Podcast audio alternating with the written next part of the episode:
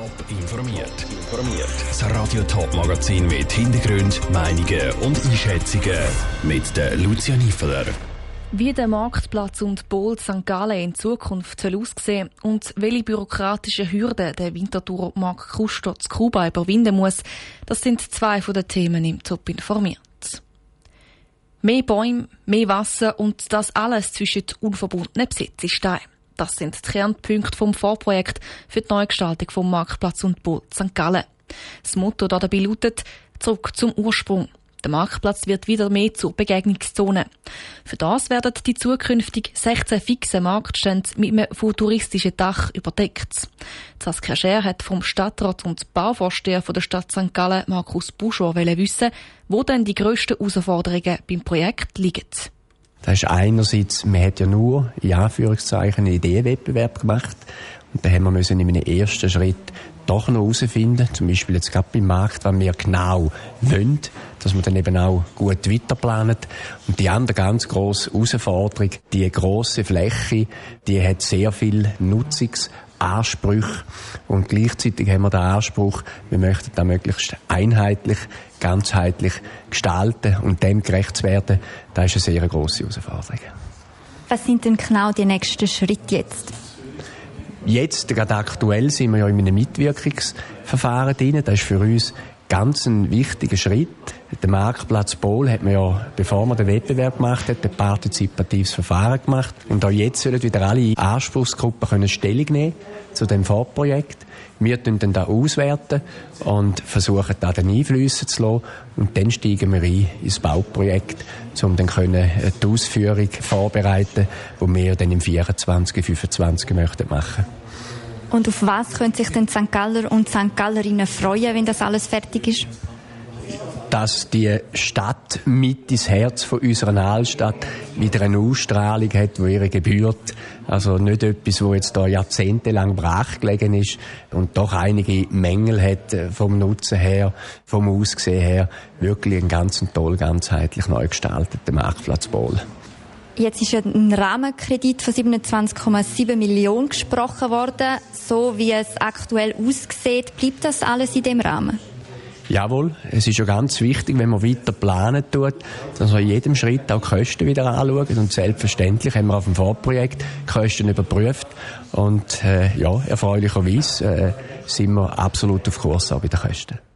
Der Stadtrat Markus Buschor im Gespräch mit der Saskia Scher. Nebst dem ÖV dürfen in Zukunft nur noch Taxis auf der Straße beim Marktplatz fahren. Für den Privatverkehr wird sie gesperrt.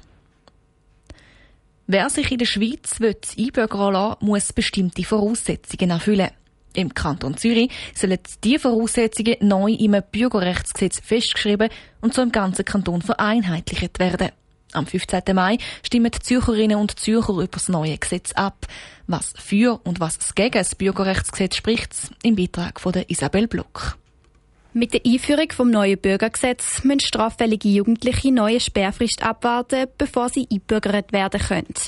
Wer sich im Kanton Zürich einbürgern lassen will, muss zudem mindestens zehn Jahre in der Schweiz leben und mündliche Deutschkenntnis vom Niveau B1 und schriftliche Deutschkenntnis vom Niveau A2 haben. Gebühren für unter 20-Jährige fallen neu weg. Sibyl Marti, Kantonsrätin von der SP ist der Meinung, dass die Annahme vom Bürgergesetz für den Kanton sehr wichtig sei. Weil schafft, dass die Chancen auf die Einbürgerung im ganzen Kanton gleich sind. Das heißt, Kriterien zum Erwerb vom Bürgerrecht im Kanton Zürich werden harmonisiert und vereinheitlicht und das ermöglicht faire Einbürgerungsverfahren im ganzen Kanton. Sie sagt, dass es sehr wichtig sei, eine klare gesetzliche Regelung für die Einbürgerung zu haben, wie der Kanton bis jetzt noch kein Bürgerrechtsgesetz hat. Indem eben das kantonale Bürgerrechtsgesetz einheitliche Kriterien festlegt, um die Sprachkenntnis und Grundkenntnis über unser politisches System abzufragen, wird eben überprüft, ob die Integration so stattgefunden hat, wie sie muss. Der Martin Hübscher, Fraktionspräsident der SVP Zürich, ist gegen eine Annahme vom Bürgerrechtsgesetz. Er sagt, dass die Voraussetzungen für eine Einbürgerung schärfer müssten sein. Wir haben vor allem einen kritischen Punkt, den wir finden, der heikel ist, nämlich der vom Strafauszug. Oder? Es braucht keinen Eintrag im Strafauszug. Es darf aber nicht bei der Polizei nachgefragt werden, ob etwas hängig ist. Zusätzlich ist er der Meinung, dass Deutschkenntnisse, die vom Gesetz für eine Einbürgerung verlangt werden, nicht lange um in der Schweiz allein ohne Hilfe zurechtzukommen. Da muss man sich bewusst sein, das lange eigentlich nicht zum Amtsgang machen oder Behördengang machen, das äh, Niveau. Das heißt, es braucht auch nach wie vor nachher noch Leute, die können übersetzen oder die unterstützend wirken. Und das finden wir, sollten bei einer Einbürgerung eigentlich nicht notwendig sein. Also das sollte man eigentlich können. Welche Argumente am meisten überzeugen, wird sich am 15. Mai zeigen. Der Beitrag von Isabel Block. Der Kantonsrat und der Regierungsrat empfehlen beide, das neue Bürgerrechtsgesetz anzunehmen. Neben dem Bürgerrechtsgesetz stimmt der Kanton Zürich am 15. Mai auch noch über drei andere Vorlagen ab, darunter das Stimmrechtsalter 16. Am Abstimmungssonntag hörst du auf Radio Top laufend Resultate und Reaktionen. Formular ausfüllen, Mails beantworten, Hände schütteln, Präsentationen abhalten. Das ist der Alltag vom Winterthur Mark Kuster. Vor 20 Jahren hat er zu Kuba die Kinderhilfsorganisation Gamagito gegründet, wo Kinder Freizeitbeschäftigung, Bildung oder auch medizinische Versorgung bietet. Eine schöne Arbeit, aber eben zum Alltag gehört häufig viel Bürokratie. Das auch mit den Behörden zu Kuba.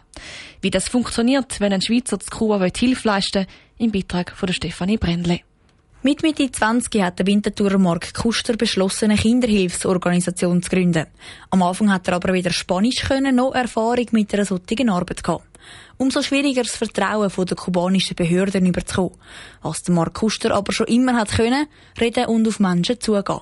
So hat auch der Raul Fernandez Alesch, eine der ersten Ansprechpersonen von Seitenbehörden, können überzeugen. Unsere Zusammenarbeit hat mit kleineren Spenden angefangen.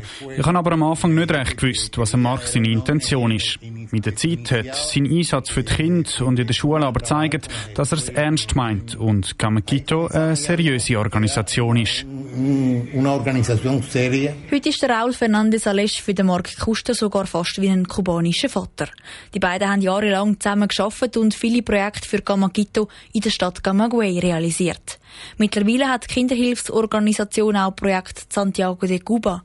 Da ist Tanja Mesa Valenciano zuständig. Sie ist Chefin vom Amt für internationale Beziehungen in der Stadt. Die Zusammenarbeit mit Gamagito ist sehr wichtig. Es bedeutet Kompromiss, Sensibilität und Möglichkeiten. Drei sehr wichtige Elemente für uns. Eine Zusammenarbeit, wo beide Seiten davon profitieren. Aber eben auch eine aufwendige. Das hat Mark Kuster schon ein paar Mal müssen feststellen Schlussendlich ist es die Erfahrung die mir hilft. Ich weiss, welche Behörden genau müssen wir angehen, um die einzelnen Prozesse können eben abzuschliessen. Aber es ist tagtäglich eine sehr intensive Arbeit.